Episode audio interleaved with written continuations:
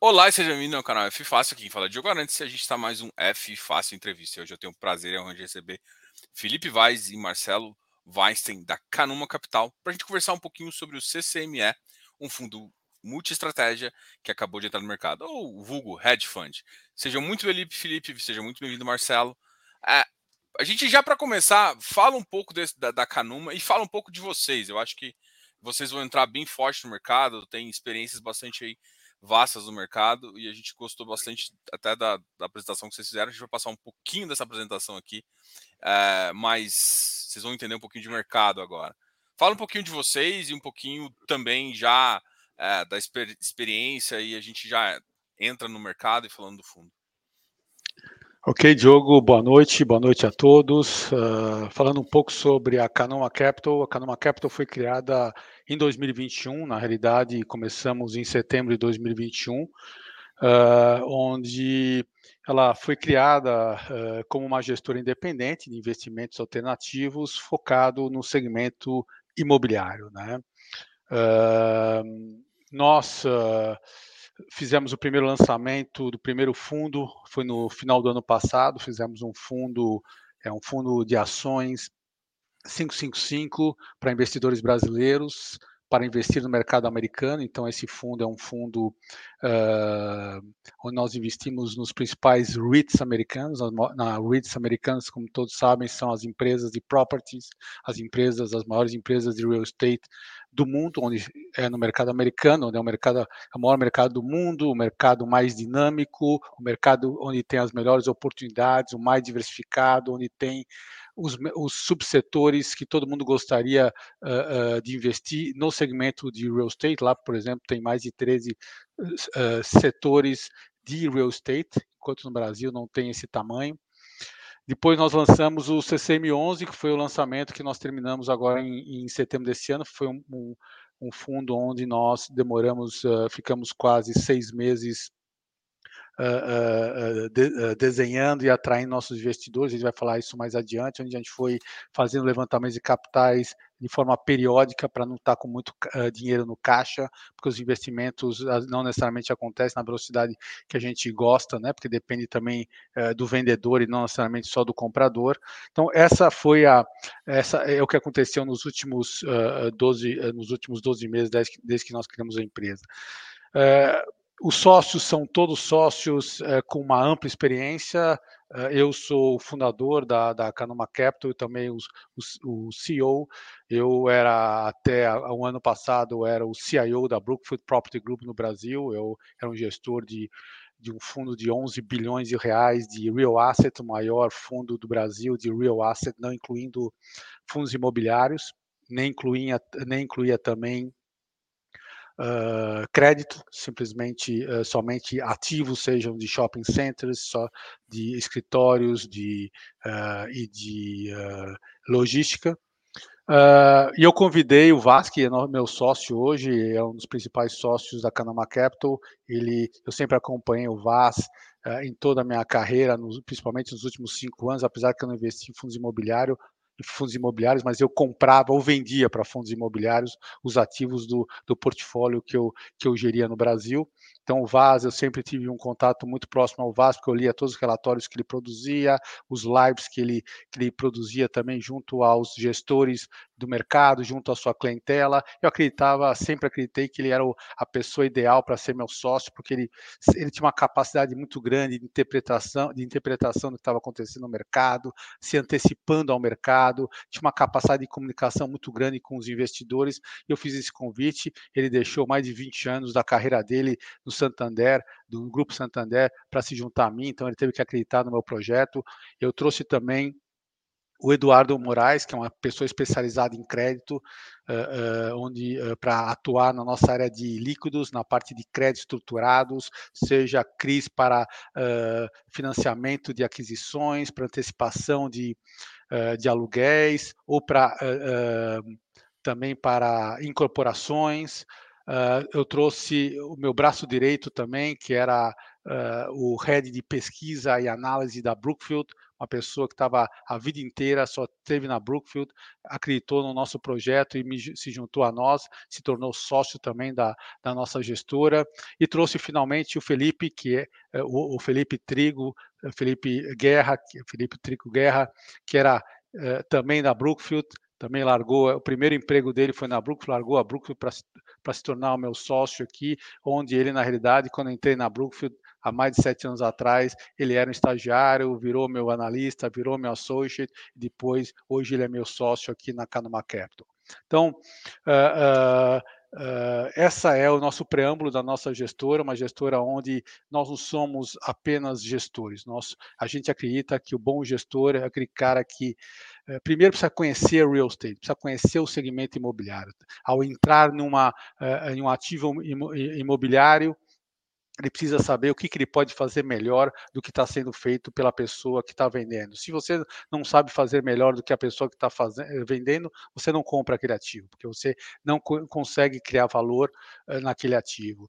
Uh, ele também tem que ser muito disciplinado, ele tem que ser um mestre em finanças corporativas. Nós somos uh, muito técnicos, todos somos aqui analistas, nenhum aqui é, é apenas gestor, são gestores analistas e precisa ter um, um profundo conhecimento de finanças corporativas e também muita disciplina. Eu digo que um bom gestor não é o cara que sabe comprar, o bom gestor é aquele cara que sabe comprar e sabe vender.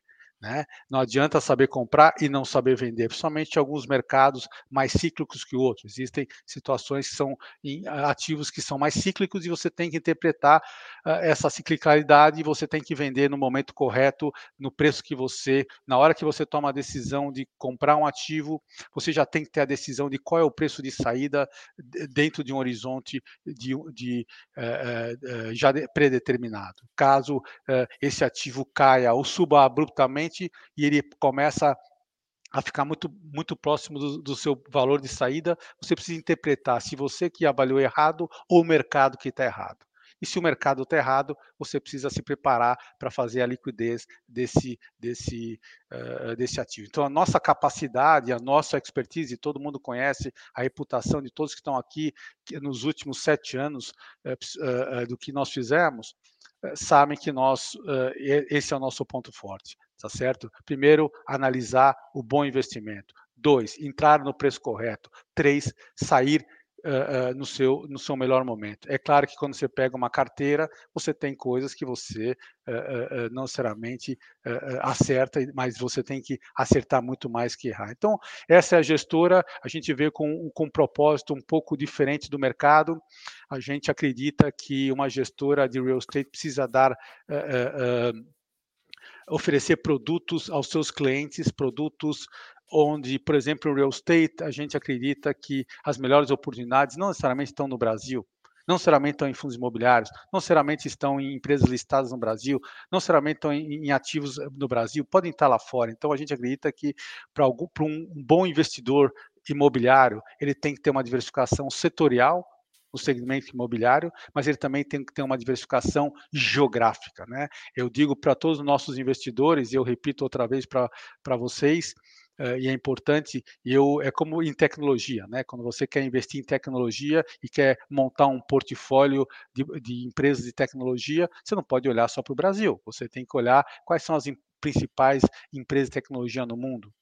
Você, geralmente você vai olhar e vai olhar, puxa, não é necessariamente os que estão no Brasil, às vezes tem oportunidade muito interessante para comprar uma Microsoft, uma empresa é, é, é, que que é o coração dos computadores, ou você quer uma quer estar tá no, no mercado de consumo de tecnologia, então você pode querer comprar uma Apple. Então, para nós é a mesma coisa. Às vezes a gente aqui, a nossa o nosso expertise é saber interpretar, ter, conhecer as avaliações relativas entre os ativos no Brasil, no mercado privado, no mercado público e também olhar o mercado internacional. Às vezes a gente tem que entender, puxa, por que, que eu vou comprar, eh, não que eles são excludentes, mas às vezes você tem que analisar e olhar, vou comprar uma Simon Property no Brasil, nos Estados Unidos, desculpa, que é a maior empresa de, de, de shopping center, de malls nos Estados Unidos, né, com uma diversificação incrível, não somente nos Estados Unidos, como produtos, malls, outlets, como diversificação internacional na Europa, em outros lugares do mundo, ou vou comprar uma empresa no Brasil que tem apenas 15 ativos no Brasil e que está e que uh, uh, está num valuation muito mais caro do que o mais Simon, ou vice-versa em alguns momentos. Então, essa é a nossa capacidade de interpretar uh, valuation, né? valuations relativos entre, entre, entre setores, Uh, uh, valuations relativos entre empresas do mesmo setor e também valuations relativos entre empresas internacionais e nacionais para saber uh, o que, que, é o melhor para os nossos investidores brasileiros. Legal. Você quer concluir alguma coisa, Felipe?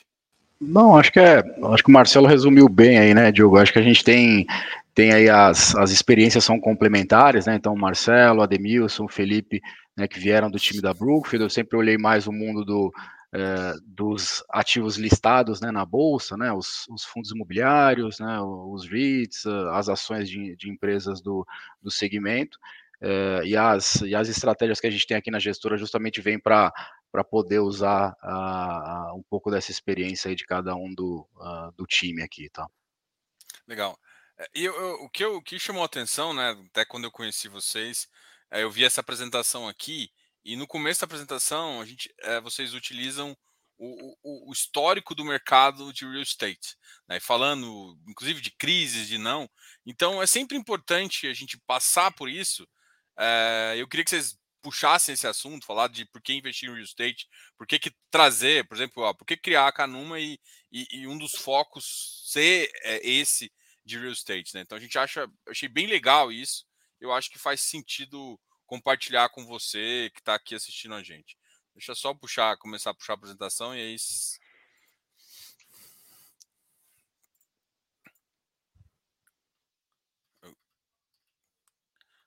É. Deixa eu só abrir aqui.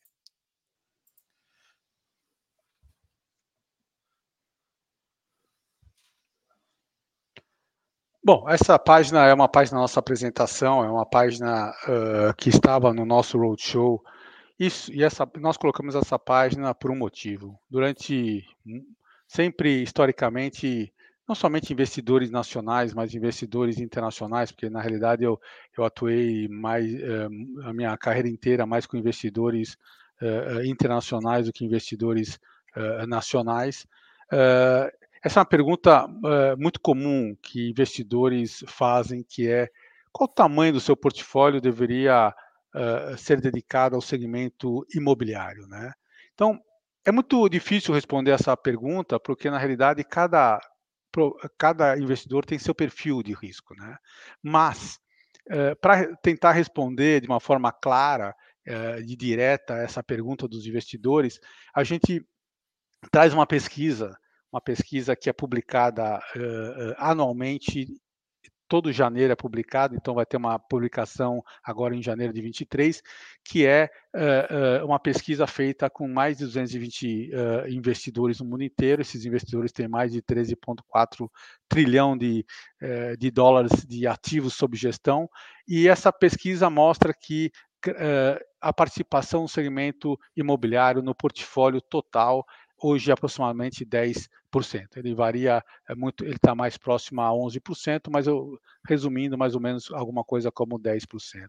E como que é feito esse portfólio? Quem gera esse portfólio? A maioria das vezes, esses portfólios são dados a gestores especializados. Tá? Então, eh, alguns gostam de fazer eh, de forma individual e alguns preferem contratar gestores eh, independentes, gestores Uh, para poder uh, assessorar esses investidores na, na, na, seleção dos melhores investimentos. E aonde eles investem? Né? Quando a gente fala em setor imobiliário, você está falando não somente em setores, né? mas você está falando em perfil de investimento imobiliário. Você tem um perfil uh, de investimento imobiliário que é aquele, que é aquele investidor que ele ele gosta de renda, né? Ele ele está focado em renda. O, o, perfil dele é ter renda. Ele não, não necessariamente ele está muito preocupado em ter ganhos de capital. Ele quer pelo menos preservar o capital, né?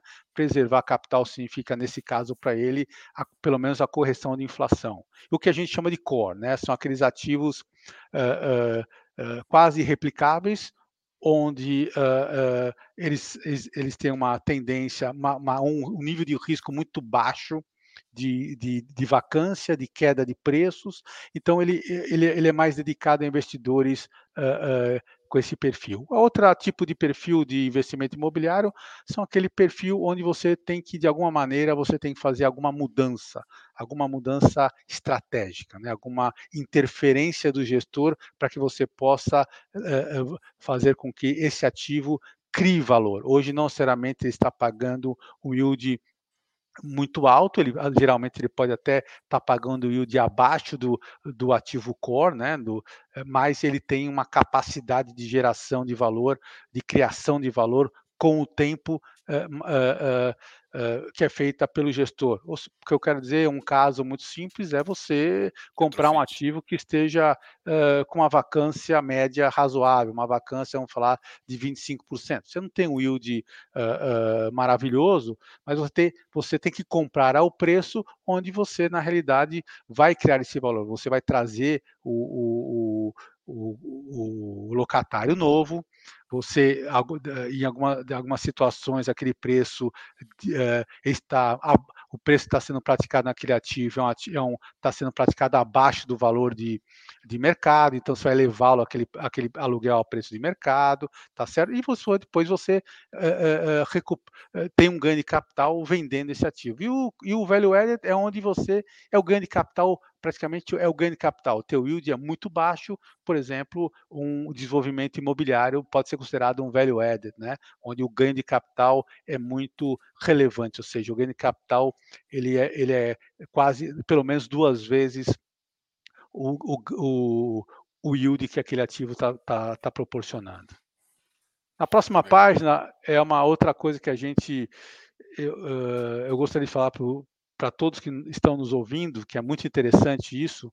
Muitas pessoas, né, que eu que, eu, que a gente convive ou teve em roadshow falando sobre o segmento de, de imobiliário brasileiro, né? Algumas pessoas compraram caro, uh, tiveram prejuízos, outras pessoas tiveram ganho, mas o mais importante, eu acho que é, e as pessoas têm pouca consciência disso, e essa, e, e, e essa página, esse slide mostra muito bem que, olha só que interessante, durante os últimos 11 anos, pessoal, né? Onde nós tivemos um país que cresceu pouco, inflação alta e juros altos, nos últimos 10 anos, praticamente o segmento de real estate, que é o que vocês estão vendo aqui nessas cores uh, mais escuras, uh, que re reflete ativos atrelados a, a, a crédito atrelado a, a, a, tijolo, eles tiveram uma remuneração quase igual ao IMAB. E o IMAB, durante num país eh, de inflação que nós tivemos nos últimos anos, teria que ser o campeão, né? Porque é muito difícil você estar tá batendo a inflação e ganhando alguma coisa em termos reais. E a, e a história é muito, é muito interessante. Ela mostra que o segmento de real estate, quem teve bem posicionado em real estate, na média, ganhou quase igual ao IMAB. E dentro de um mercado totalmente adverso. Né? Eu, dou uma, eu, eu falo isso um pouco porque nos Estados Unidos, ah, na hora que você vê a história dos Estados Unidos, uh, uh, onde, onde que você vê os grandes ganhos em real estate nos Estados Unidos? Através, mesmo em momentos de taxa de juros altas, mas quando tem crescimento econômico. Agora, se tiver taxa de juros altas e, e, e, e crescimento decrescente, tem desvalorização, mas quando você tem em situações principalmente nos Estados Unidos, onde você é, é, lá o aumento da taxa de juros não é o caso agora, né? Mas uh, é quando a, a, a, muito foi para intimidar agora também, mas eu, são em, em, tamanhos relativos muito diferentes do que está acontecendo esse ano. A gente via onde o Banco Central age, tá certo, com uma inflação que batia acima da média, ia para 3, 3 e pouco, que não é o caso agora, agora já está mais de 6, mas onde o Banco Central tinha que, que, que interferir na, uh, uh, com sua política monetária porque havia um crescimento e a inflação estava crescendo. Então, mesmo assim, a gente via que o que, o que faz o driver, qual o principal driver de crescimento do segmento de real estate em qualquer lugar do mundo, principalmente nos Estados Unidos, é crescimento. E, e durante 11 anos, praticamente, o Brasil não teve crescimento, tá certo? O crescimento foi pífio. E mesmo assim, nós crescemos, teve um retorno acima de 10% ao ano nos últimos 11 anos, o que as pessoas não, acho que poucas pessoas sabem que real estate teve esse, esse componente muito interessante nos últimos anos. E fazendo, e fazendo um complemento, né, a gente até estava puxando aqui a, a janela mais atualizada desses, desses indicadores, e pegando, por exemplo, os últimos 12 meses, né, mesmo que né, a gente viu, principalmente no mês de novembro, aí, né, os fundos imobiliários dando uma realizada, né, caíram um pouco, é, em relação à performance que eles estavam tendo no ano, é interessante observar que o IFIX, né, ele, nos últimos 12 meses, ele está 11,5 uh, para cima ainda. Né? Então ele praticamente bate todos os índices, fica muito próximo ali até do CDI, né? E a gente está vendo um CDI rodando uh, numa casa muito alta. Então é interessante observar uh, esse, esse ponto.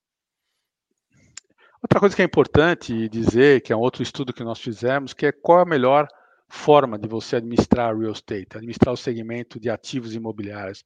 E a gente observa que nos últimos anos, historicamente, a melhor forma de você compor o seu portfólio não era tendo só tijolo, só tendo dívidas. Na realidade, seria uma combinação de três, uh, uh, de três tipos de, de, de, ativos imobiliários. Né? Você investia através de ativos líquidos, né? via uma, uma um fundo imobiliário ou, através de empresas listadas em bolsa, uh, junto com crédito imobiliário, mas muito importante você também ter classe, ativos diretos no, no, uh, no seu portfólio. Né? Então, a combinação de ativos líquidos ativos de crédito e ativos diretos. Ativos diretos, que eu quero dizer, né, você, pode ter ativos diretos ou através de fundos imobiliários ou através de empresas listadas, né, como uma Multiplan, uma Iguatemi, uma Aliança, uma BRMOL, uma Logo CP, né? Como você pode ter ativo direto no seu portfólio, né? Comprando um ativo bem,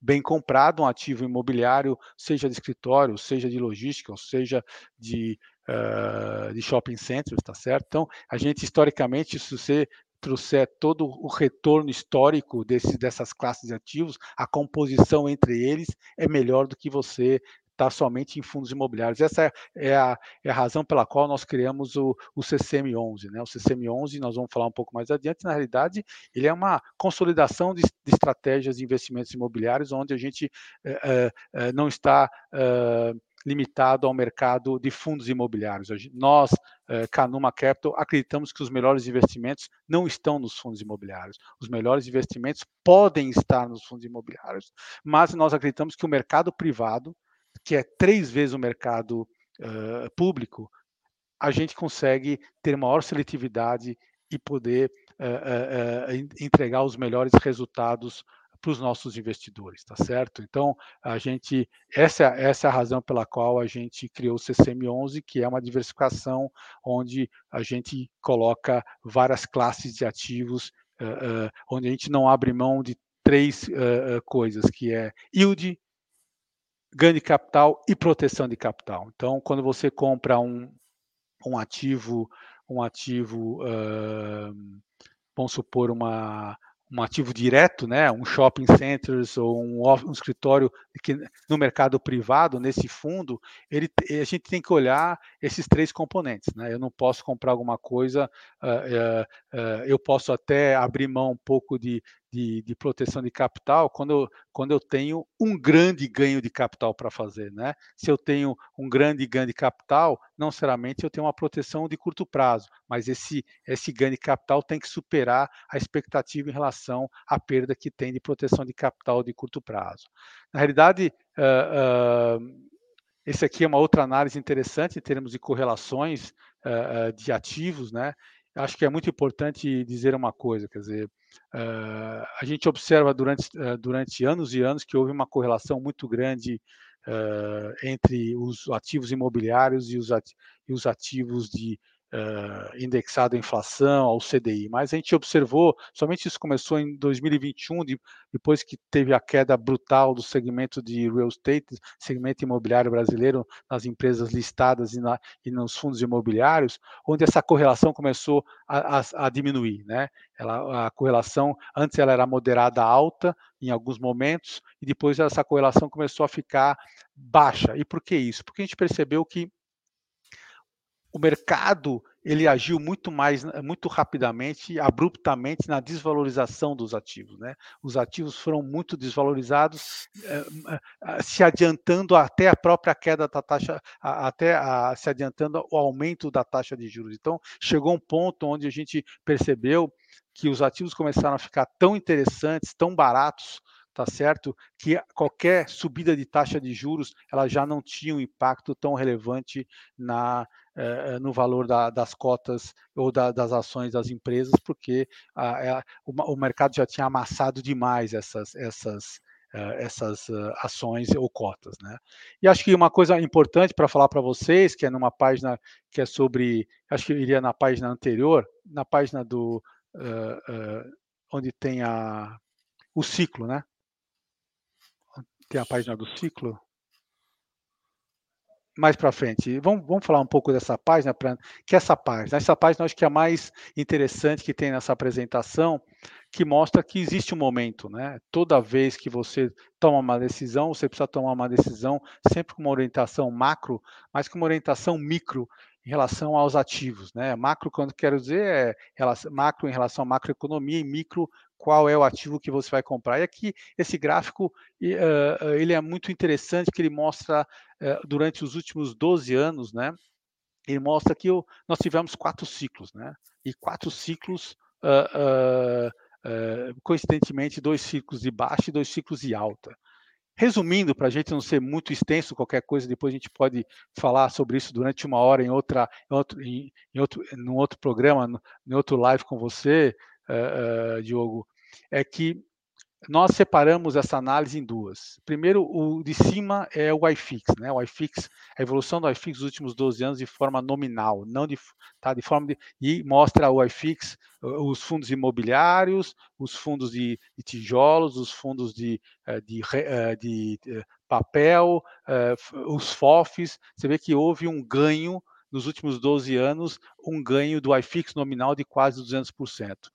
Na linha de baixo, o que nós fizemos? Fizemos uma análise, pegamos todos os, todos os fundos imobiliários, excluímos os fundos de papéis, excluímos os FOFs, excluímos os dividendos e trouxemos e deflacionamos ele. O que quer dizer tudo isso que eu falei? É uma análise que, que nós fizemos para saber o quanto que hoje os papéis uh, valem em termos reais tijolo, somente tijolo, os ativos que compõem os portfólios dos, dos, fundos imobiliários, quanto que eles valem hoje em relação, que, em termos reais, o que valiam há 12 anos? E a resposta é, valem 40% a menos em termos reais.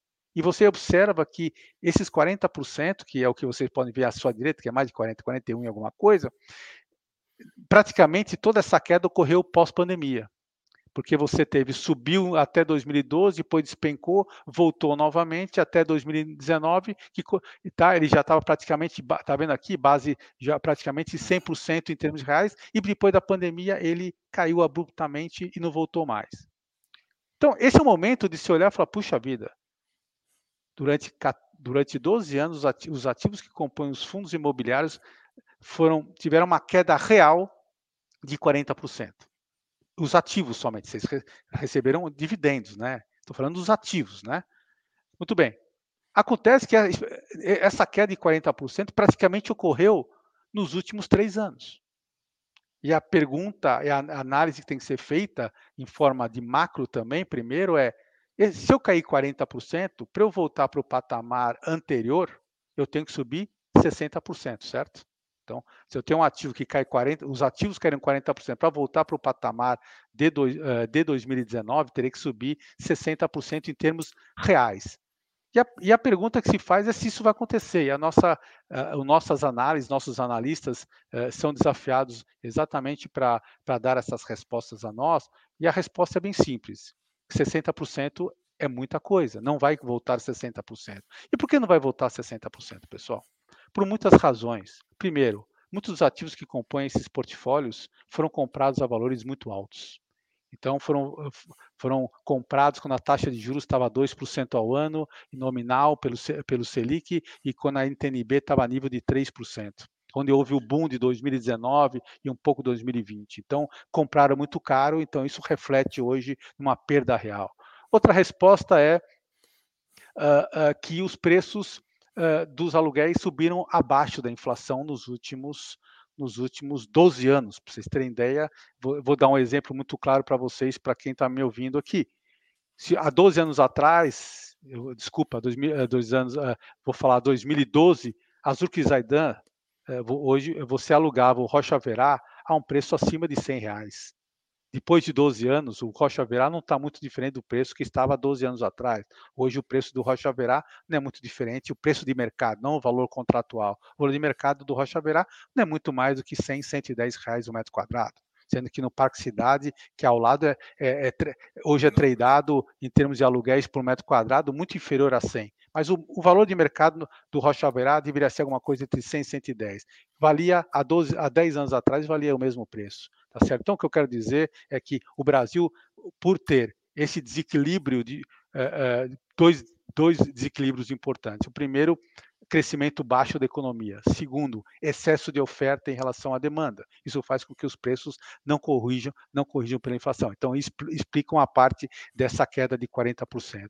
A outra uh, explicação importante é muitos dos ativos que compõem os fundos imobiliários, muitos foram a obsolescência foi aumentando, né? Alguns tipos de ativos no Rio de Janeiro que são em fundos, que são em fundos imobiliários, alguns ativos em, em São Paulo também que foram perdendo seu valor, né, real e foram perdendo seu valor real mesmo. Por quê? Porque a competição, a, a competição ocorre, esses ativos ficam mais obsoletos, porque mais obsoletos é que a, a concorrência entra, com os novos ativos têm maior, maior, maior qualidade, e se tem maior qualidade e, e os ativos não têm os seus respectivos investimentos para manter valor, ele perde valor. E a resposta no total é, é, saber quanto que isso pode voltar nos próximos anos. E a nossa resposta, feita uh, uh, de forma bem simples, nós fizemos, pegamos, uh, chamamos nossos analistas e pedimos para eles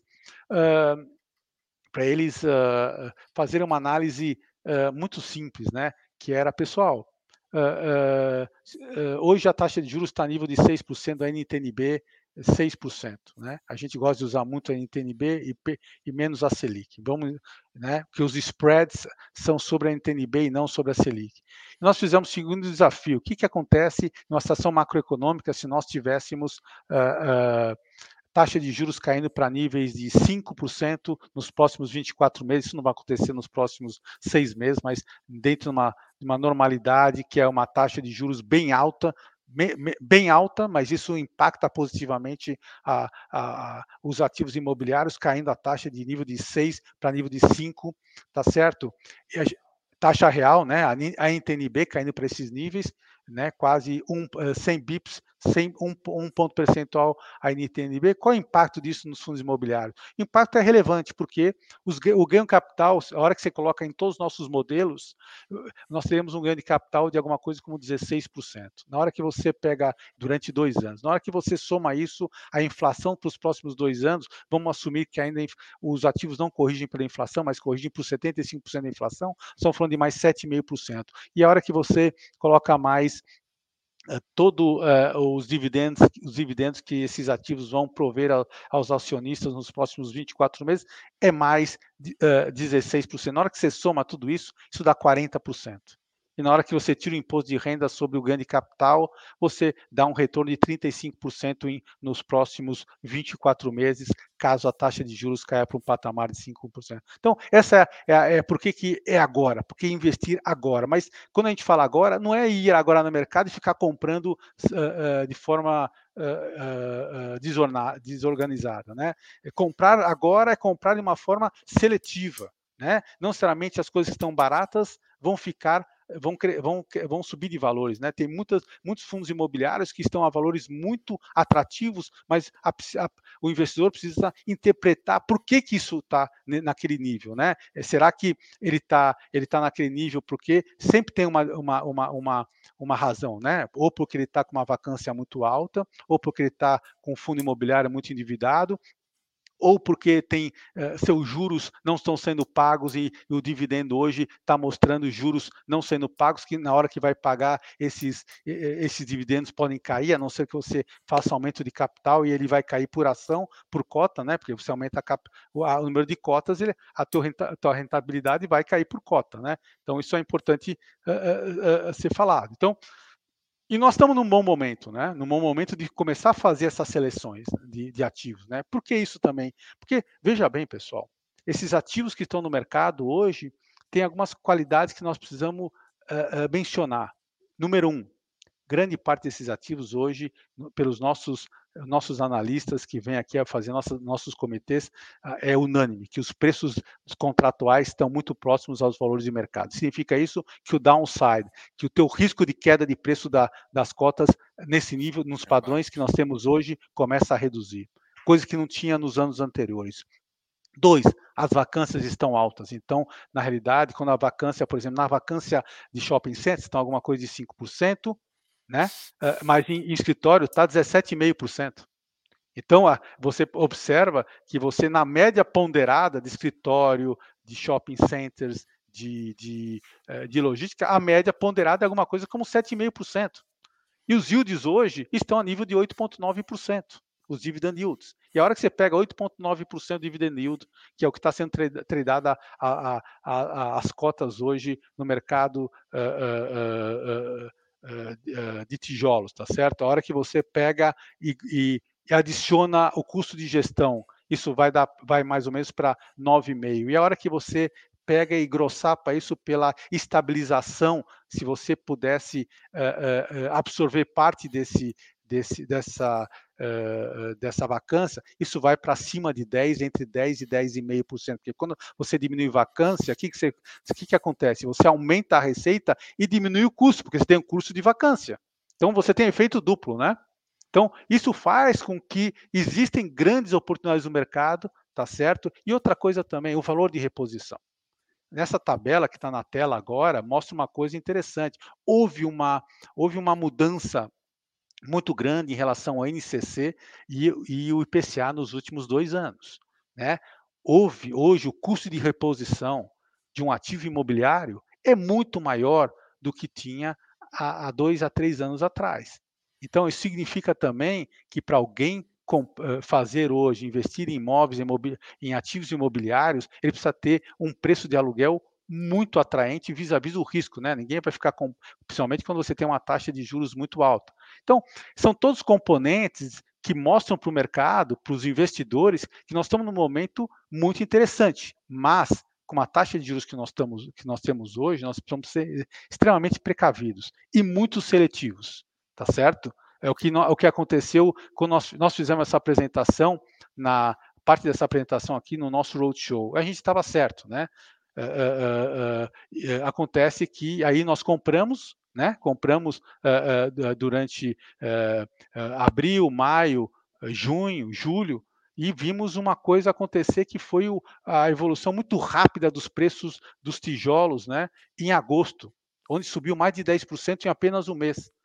E aí você pergunta, pô, não faz sentido 10% em um mês. Não existiam fatores, não existiam uh, uh, Uh, uh, uh, premissas que levassem a um crescimento de 10%. Então, o que, que nós fizemos? Nós realizamos. Né? Então, esse é o grande, a diferença de um CCM11, né? saber comprar e saber vender. Né? Na, não somente ativos imobiliários, fundos, desculpa, fundos imobiliários, mas também saber comprar, como estão nossos relatórios, quando nós compramos Iguatemi, Aliança, por exemplo, comprou uma Aliança naquela época a R$ 6.300 o metro quadrado.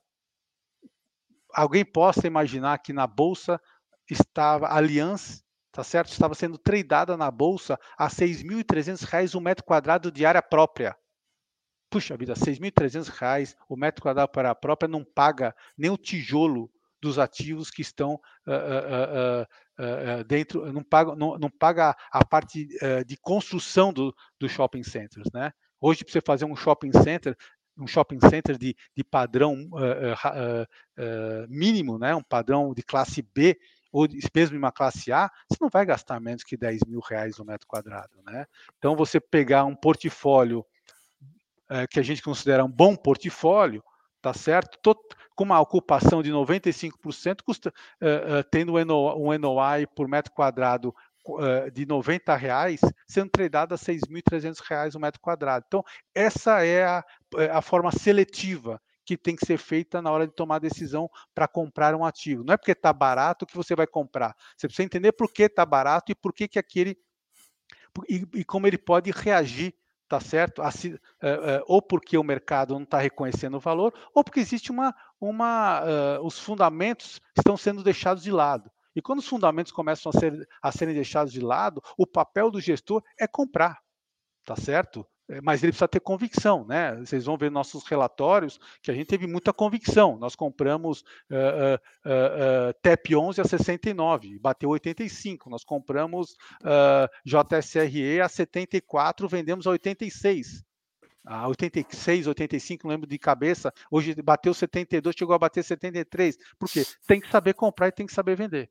Né? Então, quando a gente fala é momento de comprar, sim, é momento de comprar, mas você precisa ter um gestor que saiba comprar o momento correto de comprar ao preço onde uh, uh, uh, e também saber fazer uma combinação certa. Quando você tem uma taxa de juros muito alta, você não tem como você não carregar o seu portfólio de créditos estruturados imobiliários. Eu acho que essa, essa visão que você está trazendo assim de, de comprar e vender para mim foi uma das coisas que me chamou a atenção. Eu acho que no mercado de FI ainda os FOFs até fazem isso mais, mas ainda é tabu falar em tanto venda do próprio portfólio quanto venda de ativo, né? Falar que a gestão, ela tem que você tem que aproveitar esses, esses, esses ganhos. Como a, as pessoas costumavam falar para a pessoa física que ela só tinha que comprar. Então, a gente gosta muito dessa, eu gostei muito dessa visão assim. E eu queria que você aproveitasse assim e falasse um pouco da visão de 23, né? Assim, você comentou, falou, olha, a gente prevê que em dois anos ali nosso juros real caia de 6 para 7%, agora está muito mais elevado. Então, eu quero, eu imagino que esse cenário piorou muito agora com essas taxas de juros subindo, ou como é que reagir, né? Como é que vocês reagem a essa, às vezes essa piora de juros tão abrupto assim.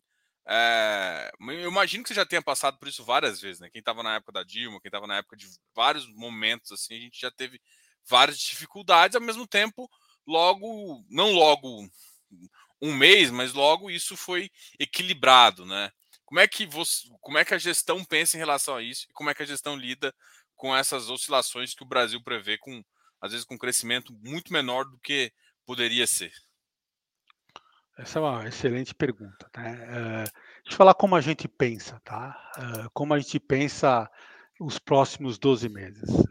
Um gestor ele é pago para achar as melhores oportunidades, tá? Ele tem que entender que ele sempre vai, uh, quando você tem um mercado muito favorável, né? Talvez o ativo que você queira comprar você não consegue comprar, tá? Porque você tem uma, uma concorrência muito grande para comprar né? E os preços começam a ficar às vezes irreais, né? Quando a taxa de juros está 2% ao ano, e todo mundo lembra quando a taxa de juros estava estavam a 2% ao ano, as pessoas, eu, eu imagino que naquela época eu via, porque eu estava vendendo os ativos e não comprando, né? Uh, a gente observava que as pessoas não conseguiam enxergar, uh, talvez tal, entravam em certo desespero. O que eu faço com dinheiro com 2% ao ano? Nesse momento agora, nós estamos com 3,75 e eu vejo que as pessoas pensam da mesma maneira como pensavam quando estava 2%, 2%. Elas são extremamente, não conseguem também enxergar nada na sua frente. Tudo é negativo, tudo está é, é, é, caro. E, na realidade, a gente tem que entender que nós não podemos olhar os próximos seis meses. Eu, meus investidores, né, eles querem que uh, os resultados aconteçam uh, uh, no curto e no médio prazo. Porque no longo prazo, você sabe como que é, né? É uma desculpa falar que eu quero ver no longo prazo. Você tem que olhar o resultado, quando eu quero falar curto e médio prazo, estou falando nos próximos 12 meses, mas também nos próximos 36 e talvez nos próximos 5 anos, né? Então, a gente observa que tem muitas oportunidades. As oportunidades, as melhores oportunidades acontecem quando você está no mercado como esse, um mercado adverso. E nós nos sentimos muito confortáveis em fazer aquisições porque a gente precifica esse risco. Né? Nós não vamos comprar ativo por comprar ativo, nós não vamos comprar nada eh, por, eh, por uma questão de comprar, a gente compra ao preço correto. Quando está no mercado como esse hoje, você tem que ser muito mais rígido no seu underwriting. O que é underwriting? É quais são as premissas que você está colocando nos seus modelos. Você tem que ser muito mais crítico. Você tem que perguntar para o gestor, ou para o analista, ou para o comitê, tá certo? Por que, que ele está pensando dessa maneira? Ele tem que ser muito mais rígido em relação às premissas. E é isso que a gente faz, tá certo? Agora, vou te dar um exemplo. Você, você tem hoje empresas de, de shopping centers que são tradeadas a 17 vezes NOI cap rate NOI de 16, 17 vezes, 17%. Faz sentido? Não, não faz sentido. Você imagina alguém vender, alguém venderia um shopping eh, de qualidade por 16 cap rate? Eu acho que ninguém venderia, né? Porque você não pode ver só o curto prazo, né? Quando você, num momento desse, nesse no mercado onde você tem desafios maiores macroeconômicos, né? Agora, os desafios macroeconômicos, você tem que comprar aquele ativo onde você tem mais capacidade de interpretar o que pode acontecer naquele ativo, né? Ou seja, eh, olhar aquele ativo e saber olhar historicamente aquele ativo e olhar para frente e olhar o quão, o quão resiliente ele é, o quão dominante esse, esse ativo é, o quão importante aquele ativo é para o locatário. Você não vai comprar um ativo que você. Eh, e, e se aquele preço faz sentido para o locatário. Né? Às vezes tem uma situação, a gente, a gente olha, a gente, a gente observa que o contrato não faz sentido. Então você toda, toda essa capacidade de análise de, uh, tem que ser feita pelo gestor. Então o que vai acontecer em 2023 é muito difícil hoje alguém prever, né? Porque todo dia alguém fala uma coisa, ah, eu vou gastar 200 bilhões durante quatro anos, não, agora eu vou gastar 150 bilhões durante durante dois anos. Qual vai ser a, qual vai ser a definição disso? Definição disso é difícil alguém prever, tá certo? A gente sabe que vai gastar.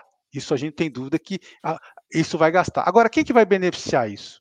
Você tem algum ativo que você está olhando que vai, ser, vai se beneficiar? Alguém se beneficia em situações adversas, né? Na pandemia, quem se beneficiou? Alguém se beneficiou, né? Teve a economia caiu uh, uh, uh, abruptamente, caiu mais de 3,3%, mas muitas pessoas né? O e-commerce se deu bem. Quem que se deu bem em 2022? Os shopping centers. Tá certo? Por quê? Porque houve uma, eh, eh, houve uma reimigração, né? uma volta para o segmento de shopping centers. Né? Qual foi o segmento que desde a pandemia nunca mais voltou aos, aos, aos níveis uh, uh, uh, que estavam? Setor de escritórios. É. Né? Então, esse, é, essa é a nossa função. Então, qual vai, qual vai, ser o setor que vai se beneficiar de, uma, de, um, de um mercado de, onde você uh, vai ter uma, um Auxílio Brasil uh, a nível uh, de 600 reais durante, vamos falar, 12, no mínimo 12 meses e talvez 24 meses. Você tem que saber qual vai ser a região que vai mais se beneficiar. Tá certo? Você tem que interpretar isso e tomar a decisão e comprar no melhor preço, né? Você, você não pode pensar somente, uh, uh, você é claro que nosso portfólio ele tem, ele vai combinando, né? Uh, CDI mais, inflação mais, né? E ativos reais, aqueles ativos onde a gente está olhando ativos, onde que a gente está comprando, onde a gente está comprando abaixo de valor de reposição. Então, fazendo chuva fazendo sol, nós sabemos que o nosso risco de, é muito baixo, porque lembra que a gente falou, dividendo, ganho de capital e proteção de capital. Nesse momento, o que, você tem que comprar? Algo que você tenha yield muito bom, mas também um, aproveitar e comprar alguma coisa que tem yield bom com muito eh, ganho de capital. Se no momento desse eu for comprar um ativo que só tenha yield, eu vou comprar o quê? ativos que sejam replicáveis, ativos que eu jamais compraria em momentos favoráveis de mercado, ativos onde você tem que entrar porque aquele ativo ele tem uma proteção para o investidor de longo prazo, de curto, de médio e longo prazo. Tá certo? E fazendo, então, e fazendo, um, e fazendo um complemento com esse ponto que o, que o Marcelo falou, a gente viu que historicamente, dependendo da região, né, do tipo de imóvel, foi muito difícil repassar a inflação. Né? É, então, quando a gente compra qualquer ativo, quando a gente compra qualquer é, fundo imobiliário, a gente quer, se eu estou ganhando, por exemplo, um yield de 9, 9,5, algumas até 10, né, é, a gente quer ter a maior certeza, né, a maior segurança que é 10 mais IPCA, ou seja, que esse é, ativo, né, ao longo do tempo ele vai corrigir pela inflação. Então, assim, você tem muito boas é, oportunidades nesse, né, nesse sentido, né, e a gente viu, talvez o mês de agosto ali, como o Marcelo falou, né, foi um mês ali de né, uma valorização muito forte, né, porque foi um combinado, né, os fundos de papel começaram a pagar menos por causa da deflação, é, e daí todo mundo minimamente começou a olhar para os fundos de tijolo, né? E qualquer volume a mais ali a gente já viu o que deu de, é, de valorização, né? Então a gente acha que é, em algum momento, quando a gente tiver essa, é, essa estabilização né, no nível de taxa de juros, né, da, da parte fiscal, não vai precisar voltar para uh, 7,5, 8 a Selic, né, para o mercado andar, né? O mercado ele tende a se antecipar, como a gente viu até em momentos passados, né? Acho legal fazer esse complemento. Na realidade, ninguém quer ter um país com taxa de juros de 13,75 ao ano, né? Se você acredita que seu país vai ter 13,75 ou pode subir mais, né, e ficar dois, três anos, quatro anos nesse patamar, eu diria para você que você não tem que comprar esse, esse, esse, esse ativo, né? Você tem, porque esse ativo, em algum momento, vai te dar dor de cabeça, né? Então você tem que comprar ativo real, né? Né? Então, em certos momentos, você, as pessoas pensam de uma forma muito interessante. Vou comprar só, eh, só, eh, só CD, só CD, vou estar no CD. É verdade, mas se você, eh, no, nesse momento que a taxa de juros está 3,75 ou se subir, né, a curva diz que vai subir um pouco, né? mas a sabe que nesse patamar a economia já não anda direito, né? Basta ver o resultado hoje do GDP, né? Que saiu uh, do Brasil, né, no, no, terceiro trimestre, você observa que a, a, não é tão simples assim o mercado. Então, nesse momento que você tem que achar um ativo que ele vai, em um momento de fazendo chuva ou fazendo sol no, no seu país, tá certo? Ele vai ser resiliente, tá certo? Ele vai ser necessário. Você vai comprar ativos onde, principalmente no varejo, vamos supor uma decisão de investimento de varejo. Você tem que comprar onde aquele varejo, a cidade precisa do varejo e não o varejo precisa da cidade. Você precisa, é claro que sempre o varejo precisa da cidade, mas você precisa pensar primeiro de maneira diferente. A cidade precisa desse varejo? Sim, precisa. Porque sem aquele, sem aquele ativo, a, empre, a, a cidade não existe. Né? Por quê? Porque ele é o único ativo daquele porte, naquela, na, naquela cidade, naquela localização, tá certo? Onde demanda uh, expansão, onde demanda serviço, onde a economia cresce mais do que, do que a média do Brasil. Você não tem que estar tá olhando só São Paulo, só Rio de Janeiro. Brasil não é só isso. Quem anda, né, vai visitar uh, uh, alguns centros uh, tão importantes quanto, né, mas não tão assim bonitos, né, vamos dizer assim, né, Existem muitas oportunidades, né? Existe uma economia, né? E você precisa entender aquela economia para poder entender que aquele ativo é importante e que aquele ativo você é, é, gostaria de comprar. Por quê? Qual é a grande sacada do CCM11? É tomar a decisão do ativo no mercado privado e no mercado público. Se eu tenho uma, uma vou te dar um exemplo. Se eu tenho um, um, uma operação de crédito estruturado de CDI mais 3 e é trazido no comitê do CCM11, a primeira coisa que ele tem que mostrar é quais são todas as operações que tem no mercado público de CDI mais 3. Existe um fundo imobiliário que tem uh, uh, CDI mais 3 comparado com a sua operação? Sim ou não? Tem. Vamos supor que tenha. Você tem que me convencer que o risco-retorno dessa transação é melhor do que o risco-retorno da transação que, uh, em, em, relação a risco, retorno e liquidez. Né? Então, além de ter os três que eu falei, yield, ganho de capital e proteção de capital, existe uma análise chamada risco, retorno e liquidez. Quando a gente compra um ativo direto, que não está na bolsa, a primeira pergunta que tem que ser feita né? A, além de ser um bom negócio, é qual a liquidez desse ativo? Se você tomar, se esse ativo você comprou, levou para o patamar que você acredita que você tem que levá-lo para ganhar dinheiro, né? Que é o ganho de capital. Você não, não tem mais a capacidade de geração de, de, de capital, de criação de valor, vamos dizer assim. O que você tem que fazer? Você tem que, tem que vender. E para vender, como você tem que fazer? Você tem três maneiras de vender. Ou você vende para um estratégico, ou você vende para um fundo imobiliário, né? ou você vende para um, uma família de grande porte que tenha capital para isso. Então, na hora que você compra um ativo, você tem que saber que aquele ativo ele vai ser relevante, ele vai ser atrativo para um futuro comprador daquele ativo.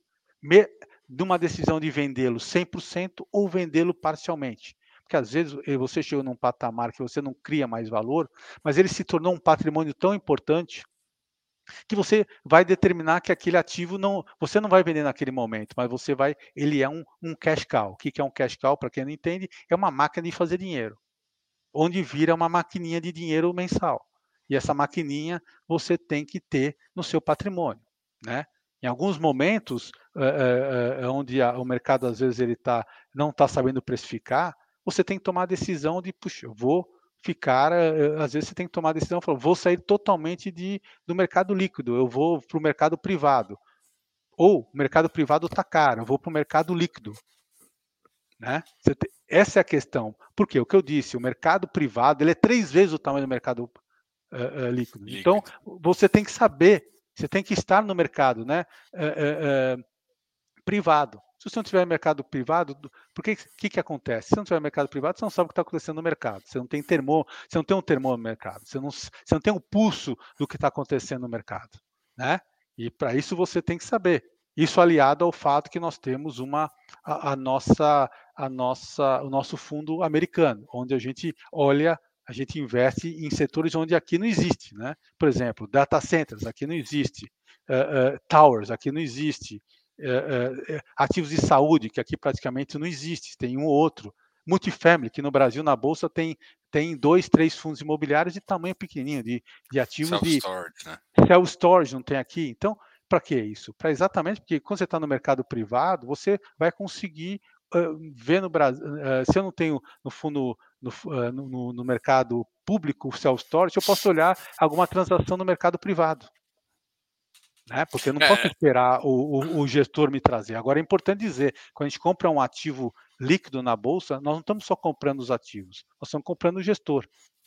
Né? Isso é fundamental. Não adianta você ter um fundo imobiliário que que está muito barato, mas você, onde você faz uma uma você faz premissas de absorção líquida daquele ativo, de que o valor de mercado é, é, é, maior do que o valor contratual, se você não acredita que aquele gestor vai te entregar o que, o que aquele ativo merece. Porque você, às vezes, não é o gestor. Você é gestor, né? mas quem toca o ativo, quem, quem faz acontecer, o, vamos chamar o, como chama de property management, né? o gestor do ativo em si, que vai procurar o cliente, que vai saber o que é melhor para o ativo, não vai desvalorizar o ativo, vai estar reinvestindo no ativo no momento certo, não é você, é o gestor. E se o gestor não pensa como você, você não vai investir naquele gestor, mesmo que a ação esteja barata, porque porque aquele gestor não vai conseguir levar a ação para o patamar que você acredita que deveria estar. É, depois dessa aula aí, a gente está até assim. Eu vou, eu vou puxar aqui para a gente falar um pouquinho da estratégia como um todo. Eu acho que você conseguiu mostrar bastante coisa, assim, só, só resumindo um pouquinho. É, o olhar de vocês não está só no mercado de FIs. Você está, basicamente, você vai dar, ó, tô olhando direto.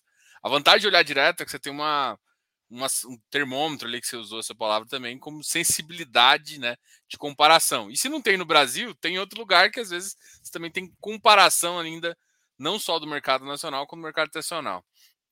E aí a gente entra na, na característica uh, completa do ativo, né, do, do, do CCME e das, do, do, do, grau de exposição. Né? O que, que como é que chegou nessa, eh, por exemplo, nessa, nesse nesse grau de exposição, olha, isso aqui a gente achou interessante e como vocês pensam até para atingir, por exemplo, a parte de ativos direto? Legal.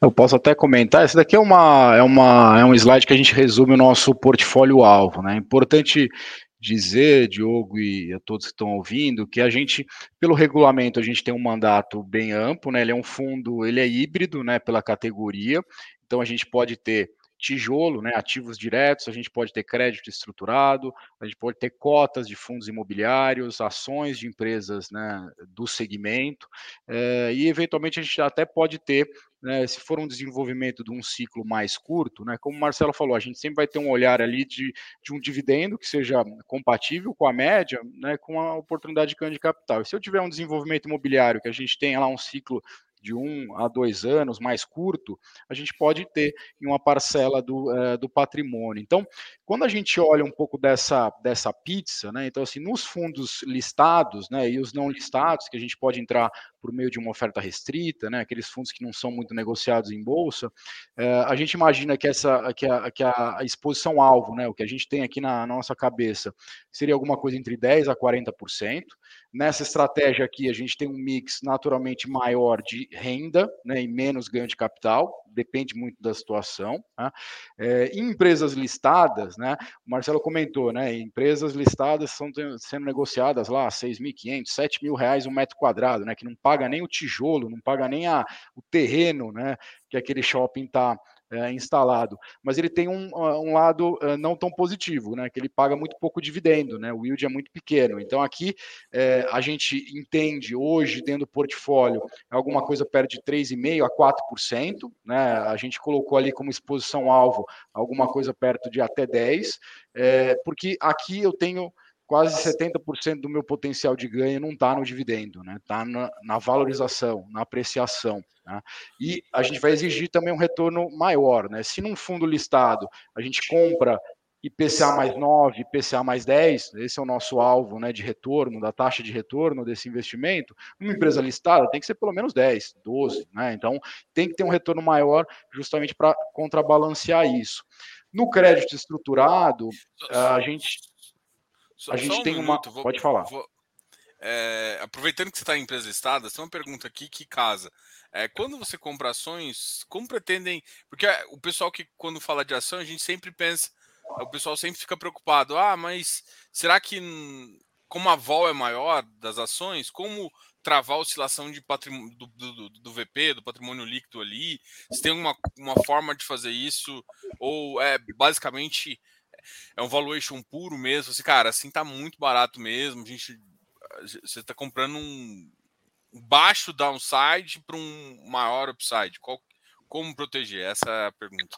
Muito boa pergunta. Eu vi a pergunta aqui. Veja bem, nós nunca vamos investir em ativos líquidos uh, como as empresas de capital aberto, né? Vamos dividir fundos imobiliários e empresas de capital aberto. Então, essa pergunta deve ser muito mais relacionada a capital aberto, né? As empresas, uma Multiplan, uma Iguatemi, ali, essas empresas, tá certo? Elas nunca serão superior a 10% do nosso patrimônio. É uma política nossa, tá? Nós não compramos empresas construtoras. Então, você nunca vai ver no nosso portfólio Cirela, EMV, Direcional, porque aí a volatilidade é maior.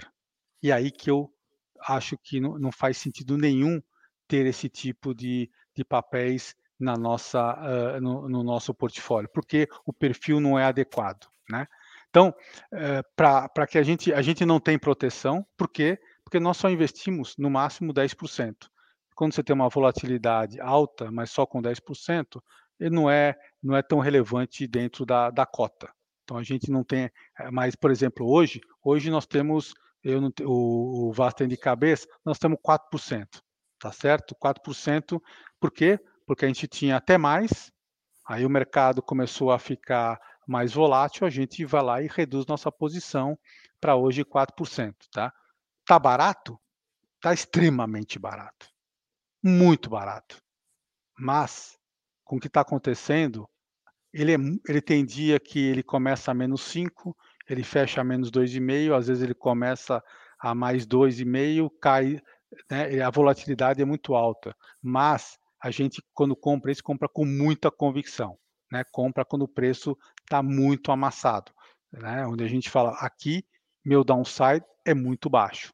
Tem que ser, esse tipo de transação tem que ser o que a gente chama de high conviction. Né? Você tem que estar tá muito convicto. Não é, você não tem que ter dúvida do que você está fazendo. Às vezes você faz um high conviction, uh, uh, uh, uma decisão de eh, alta convicção que cai mais ainda. Mas você sabe que aquela queda, ela, ela é uma queda primeiro, que ela não tem uma participação relevante no nosso fundo, é irrelevante, mas, por exemplo, a gente ganhou é, com isso está no nosso relatório, vocês podem ver, a gente ganhou em pouco tempo 10% nesses, nessas transações. Por quê? Porque a gente comprou e vendemos uma parte. Tivemos, uma, eh, tivemos um ganho de capital. Tá? Não vendemos 100%. Tá? Mas você vai ver que ele não machuca praticamente o nosso fundo. Mas quando ele chega um momento que sobe demais, a gente vai lá e vai vender. Mas hoje não faz sentido, ao preço que está, eu não venderia uh, nenhuma das nossas ações uh, uh, que nós temos hoje na carteira. Então, só resumindo a ópera, não existe proteção porque ele tem uma exposição muito baixa e não inclui construtoras. É. E, no, e, e, complementando aqui só com as outras duas, né? A gente falou dos fundos imobiliários, falamos das empresas listadas. É, a gente pode ter então crédito estruturado também. A gente é, hoje a gente tem uma concentração maior é, em CDI+, né, o nosso portfólio na média está em CDI mais 2,4, tá? É, justamente por esse carrego, né, essa rentabilidade no, no, no, prazo aqui, no prazo mais curto, né, que é bastante é, interessante, mas a gente também tem exposição é, em IPCA, não diretamente no crédito estruturado, mas em, algum, em cotas de alguns fundos imobiliários que tem uma concentração nesse, nesse segmento. Como, como a gente tratou aqui, né? A gente sempre vai fazer esse balanço, né? Se eu estou comprando um crédito uh, a IPCA mais 7, eu tenho alguma coisa no secundário de fundos imobiliários que, que tem um retorno é, similar ou até melhor, né, com liquidez, né? Então a gente está sempre fazendo esse, é, essa pergunta.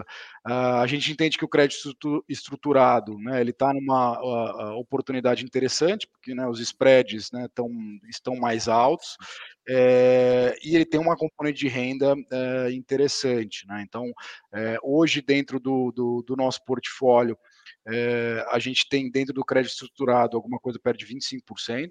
Tá? Então é, é, isso que é assim que a gente está né, hoje alocado. É, e se a gente pegar aqui os ativos diretos, né, se a gente for olhar ainda na posição do, do fundo, né, Diogo, você está mostrando aqui o slide que mostra o nosso portfólio.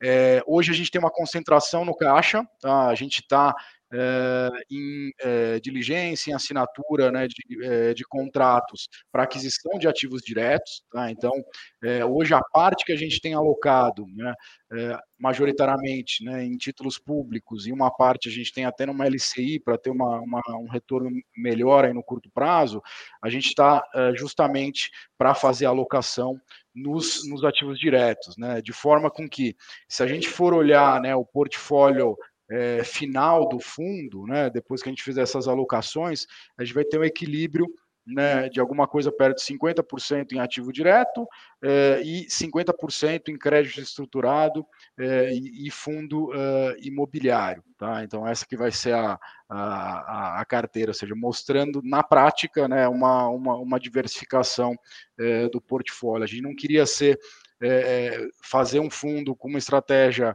bem ampla, né, o hedge fund, como o mercado costuma chamar, né? A gente chama aqui de, de multi-estratégia com 100% em crédito, né? Porque daí talvez a gente vá perder oportunidades como essa que a gente tratou aqui ao longo do programa, né? Legal. É, qual que é a rentabilidade alvo do portfólio inteiro, né? Fazendo, fazendo essa questão já com, com, com os ativos diretos e com, com, todo o potencial que vocês enxergam aí do, do, do, do seu portfólio atual e dos ativos que estão em diligência. Tá. A gente, o, o retorno alvo para o investidor aqui no fundo, né, que a gente trabalha, é de 10% ao ano mais IPCA, tá, Diogo e, e todo mundo que está ouvindo. Então, esse é o nosso retorno alvo. Uma parte desse retorno ele vai ser capturado com o dividendo mês a mês, né, que a gente tem uma premissa também que a gente né, não queremos estar tá abaixo do que, por exemplo, a média do IFIX paga em termos de, de dividendos. Então, o último provento que a gente distribuiu foi 85 centavos por cota né, no, no, mês de novembro. Se a gente anualizar esse dividendo, dá alguma coisa perto de 10, né? Ou seja, é, e o resto da rentabilidade, né? De onde está vindo, né? Justamente da valorização da cota é, patrimonial, né? Que em alguns momentos a gente vai ter uma oportunidade de realizar ganhos de capital, como a gente fez, como a gente fez uma liquidação, a gente fez três liquidações na oferta do fundo, a gente já foi começando a comprar crédito estruturado desde maio, fundos imobiliários e ações de empresas listadas entre junho e julho, parte do ganho de capital a gente até colocou no, no bolso, né? A gente eh, divulgou até no nosso último relatório que se a gente fosse fazer aquela conta dos 95% semestral, né, que a gente teria para distribuir, né? A gente tem uma, uma reserva ainda não distribuída na faixa de 77 centavos, né? Que a gente eh, ao longo dos semestres, né, que virão, a nossa cabeça é fazer essa é, essa distribuição para o investidor, justamente para mostrar esse trabalho também de gestão mais ativa, tá? Qual que é o tamanho do fundo, assim, pensando em ah, qual é a estratégia? Pô, hoje vocês estão com 250 milhões, 254, né, se não me engano. É, qual que seria o tamanho, assim? Eu acho que vocês a gente viu que vocês entraram com vários investidores e tal, vocês não entraram para ser pequeno. É, e qual que é o mais ou menos tamanho que ninguém entra, mas acho que é, essa, é uma, essa, é uma, essa é uma pergunta uh, interessante, né? Porque a indústria de fundos imobiliários ela foi evoluindo, né, Diogo? Você acompanha essa, essa indústria há bastante tempo. A gente veio lá dos fundos né, monoativos, monoinquilinos, né? A gente caminhou para teses segmentadas, né? Então era o fundo de escritório, o fundo de, é, é, o fundo de shoppings, o fundo de logística. É, a gente teve os FOFs né, surgindo né, no, meio do, no meio do caminho, só que os FOFs hoje eles ficam restritos aos fundos imobiliários. E a gente sabe que a liquidez dos, do mercado secundário na bolsa, ainda que tenha aumentado, a gente sabe que se eu tiver um FOF né, puro com um bilhão de reais, um bilhão e meio, é muito difícil fazer giro de carteira, né? Você está praticamente com uma posição que fica travada, né?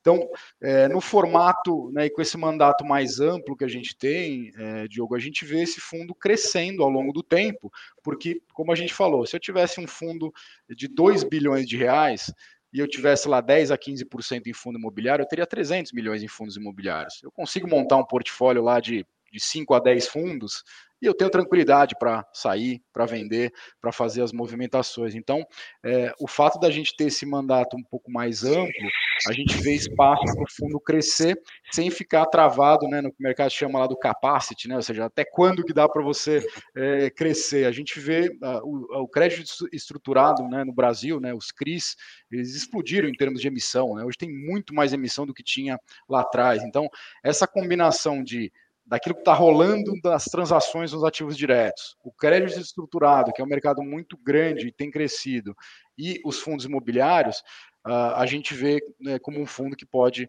ter lá o seu 1 bilhão, 1 bilhão e meio, 2 bilhões, né? Pelo, pelo regulamento do fundo, a gente tem um capital autorizado de 5 bilhões, tá, Diogo? Esse, esse é, o, é o que a gente tem aprovado no regulamento. Se, quando chegar nesses 5 bilhões aí, a gente tem que chamar uma assembleia para aprovar a elevação desse capital autorizado, mas ainda tem um caminho longo aí pela frente.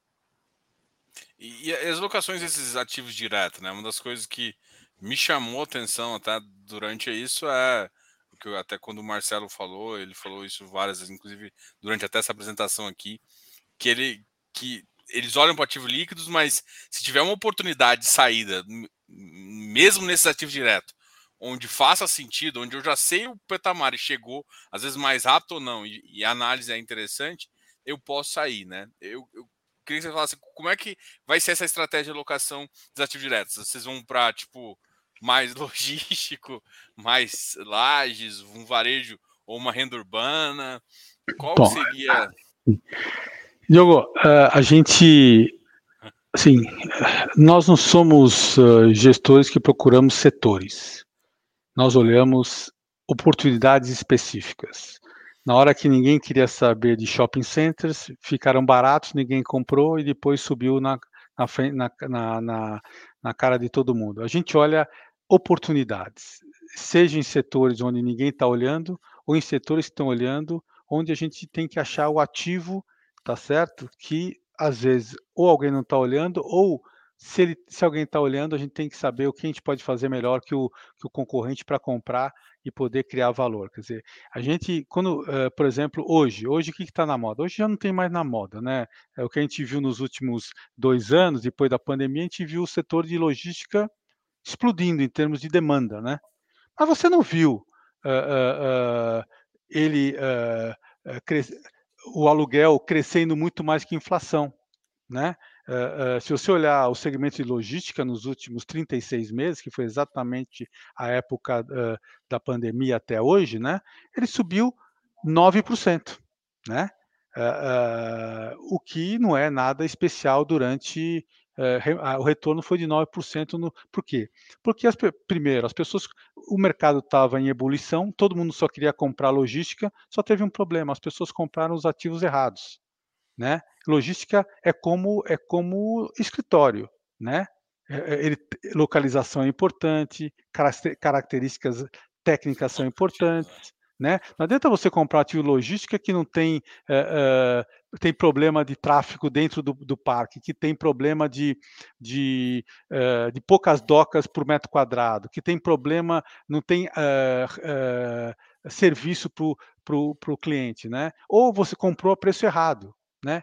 Eh, eu vi naquela época, em 2019, 2020, as pessoas comprando parques logísticos pagando R$ 3.500 o metro quadrado. Faz sentido, né? 3.000, naquela época, você, hoje, tudo bem, hoje você tem um custo de reposição muito mais alto, mas há três anos atrás você fazia em Cajamar, em Cajamar, que é uma, a localização mais premium que existe no segmento uh, uh, de logística. Naquela época você fazia uh, a, a R$ 2.750, entre R$ 2.500 e 2.750 reais um metro quadrado de área de ABL. Né? Hoje você não faz nunca por esse preço. E as pessoas estavam pagando em lugares muito inferiores R$ 3.500 um metro quadrado. Por quê? Porque as pessoas não tinham noção o que, que era preço de mercado. Né? Então, por que, que eu vou comprar se o preço está errado? Mesmo se o mercado está. Porque não necessariamente, é, é, se, o, se, o, setor está. É o momento do setor, você vai fazer os melhores negócios. Você, às vezes, você tem situações onde o setor está tá, tá indo muito bem, mas você não tem as boas oportunidades, está muito caro para comprar. Então, a gente, a gente procura oportunidades. Né? Uh, oportunidade significa os melhores negócios em segmentos que podem estar na moda no momento, ser o, o, o, segmento que mais cresce, mas não necessariamente pode ser em segmentos que não estão crescendo, mas você está comprando um ativo que tem um crescimento. Né? É, é, é, na vida é tudo. É, o, o, PIB cresce é, 5%. Tem coisas que crescem negativo e tem coisas que crescem 15% ao ano. Na média, o PIB vai crescer 5% ao ano, mas tem coisas que. Então você tem que achar exatamente isso, né? E uma coisa importante é estar tá comprando abaixo de valor de reposição. Não comprar acima de valor de reposição. Quem compra acima de valor de reposição, ou próximo a valor de reposição, a probabilidade de não de ter a probabilidade de ter ganho de capital é muito baixo. Né? Então, uh, quando você pergunta, perguntou, existem setores? Não, não existem setores, existem oportunidades. E para achar essas oportunidades, eh, não são fáceis, porque a cada 10 oportunidades você seleciona uma, de cada uma você precisa saber o preço que você quer pagar, você precisa saber se o cara quer vender. Então, né, porque às vezes você adora o ativo, né? Eu quero, uh, né? Uh, eu adoraria comprar o shopping Guatemi, vamos dar um exemplo, né? De, aqui na Faria Lima, mas ele vai querer 6 cap. Eu, para que, que eu vou comprar 6 cap? Eu não vou ganhar dinheiro a 6 cap, né? Eu prefiro comprar alguma coisa a 10 cap, né? Não vai, não vai ser tão, não vou, eu não vou precisar falar que eu, eu não vou poder falar que eu, é, que eu é, é, é, muito mais bonito você falar que você tem uma, um shopping em Guatemi no seu portfólio, mas o que interessa para nós é ganharmos dinheiro. Eu vou te explicar uma coisa para você, Diego. Eu, eu tinha um portfólio de 11 bilhões de reais que eu geri, geria. Onde eu ganhei mais dinheiro? Foi nos ativos mais bonitos ou nos menos bonitos? Nos mais uh, nos, naqueles da Faria Lima, naqueles eh, ativos uh, ícones, ou foram nos, nos menos ícones? Eu, eu digo para você que foram nos menos ícones, não foram nos mais ícones. Então a gente, procura, a gente procura oportunidade, não o setor. Bom, eu vou, vou, fazer a última pergunta aqui, a gente até já ultrapassou o tempo aqui, mas como está tão boa a conversa, a gente está continuando. Tem uma pergunta aqui do, de novo do Physics Paper, falando assim: é, poderia comentar um pouco sobre a forma de apuração do resultado da SMS, contábil, caixa, como o administrador faz a marcação da, da parte de CRI, uh, e qual a metodologia definida? Tá. É, a gente, o, o, administrador do nosso fundo é o, é o BTG, tá? É, e o BTG ele usa na, na, parte do crédito estruturado, ele usa o regime de caixa, tá? Então é isso que a gente está uh, apurando aqui dentro do, uh, dentro, do, dentro do fundo. Acho que não tem certo errado, acho que tem, depende do administrador, ele pode ter um olhar. A gente viu é, os fundos né, que tinham um regime de competência quando teve né, a, a, deflação, IPCA menor, eles no, no, mês seguinte eles já passaram a distribuir um rendimento uh, menor, uh, e ao passo que uh, aquele fundo que tinha né, o, o, regime de caixa não diminuiu tanto. Né? Então, o nosso ele usa o regime de caixa. A gente tem dois, a gente tem sete ativos de CRIs dentro da, da carteira. Dois deles pagam juros é, mensalmente, né? Então, esses juros que é pago mensalmente a gente já é, distribui. É, e a gente tem é, outros ativos que, os outros cinco ativos, eles pagam juros trimestrais, tá, Diogo? Então, o que a gente vai fazer aqui, respondendo né, o investidor, o que a gente vai fazer é, a gente vai receber num trimestre, né, de alguma forma, nos próximos três né, meses, a gente vai tentar pegar esse caixa e dar uma linearizada na distribuição, porque a gente sabe que o investidor ele não gosta muito, né, distribuir um real por cota, depois distribui 50, depois distribui 75, então, a gente quer é, trazer alguma previsibilidade para essa, eh, essa distribuição, mas hoje é, é, aqui do, o nosso administrador ele usa o regime de caixa tá? para apuração. Legal.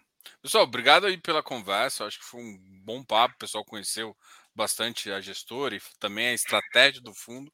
E principalmente, eu acho que ele conheceu os gestores, né? O que está como vocês pensam, acho que ficou bem claro, pelo menos o, o que eu tinha visto, e nesse bate-papo assim, da, da, parte de, de, de, como vocês, a experiência e tudo mais aqui. Vou deixar vocês falar as últimas palavras aí e a gente encerra por aqui. Marcelo? Bom, Diogo, queria te agradecer esse espaço, queria agradecer a todos os investidores que estão nos ouvindo. Caso alguém uh, queira ou tenha mais dúvidas, é só mandar pelo nosso, uh, de, nosso site perguntas, a gente responde muito rapidamente.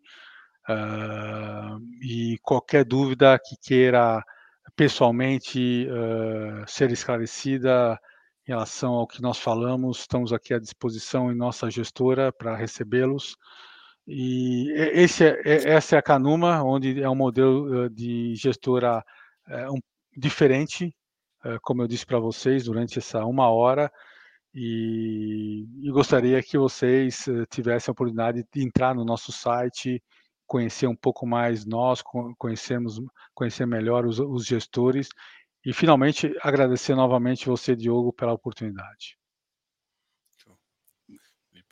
Obrigado aí, Diogo. Obrigado a todos aí pela uh, pela atenção. A gente está eh, soltando os relatórios né, mensais, né, que é uma forma de atualizar sempre né, os movimentos da, uh, da gestão, e a gente fica fica à disposição e parabéns pelo trabalho, né, Diogo? Acho que essa indústria aí dos, dos fundos imobiliários é uma, é uma indústria de investidores que acompanha, é muito difícil você ver né, é, é, na indústria de fundos, né, por exemplo, fundos de ações, fundos multimercado, aquele investidor que entra no relatório, né, que, que exige um nível de, de transparência, de governança dentro da, da divulgação das informações, e, o, e os fundos imobiliários acho que estão num, estão num sarrafo de cima, né? Ou seja, já, é, você já tem que entrar dando informação, né, fazendo um relatório é, bem estruturado, isso é bom para a indústria e, né, e, o seu programa e a sua consultoria aí com os investidores a, ajuda muito nesse processo. Parabéns. Não, com certeza. Pessoal, muito obrigado aí a todos. Quem quer quiser conhecer mais sobre a Canuma, a gente colocou na descrição do vídeo aqui, tanto o site deles, o site também, as informações sobre o fundo. Dá uma visitada lá. Obrigado, Felipe, mais uma vez. Obrigado, Marcelo. A gente volta a conversar com certeza aí. E um grande abraço a todo mundo. Não esquece de deixar um like e até a próxima. Até mais, pessoal. Tchau, tchau. Um grande abraço. Tchau, tchau. Obrigado.